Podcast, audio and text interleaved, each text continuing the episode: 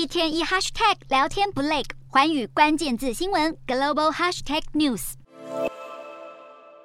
来关注到奈格台风昨天横扫菲律宾，带来猛烈的雨势、洪水及土石流，导致至少四十八人死亡，二十人失踪。南部山区更传出有一百多户民房遭到掩埋，但是目前还没有寻获遗体，没有办法确认伤亡的状况。那么随着洪水现在逐渐消退，当局已经开始清理受到影响的道路、桥梁，而受到这次台风的影响，多处电力中断，导致超过四百万人是无电可用。一直到昨天，电力都还没有完全恢复。总统小马可是在灾区分发紧急援助物资，并且也考虑宣布菲律宾要进入长达一年的灾难状态。不过，这一项决定攸关国家资金的运用，因此目前还在衡量当中。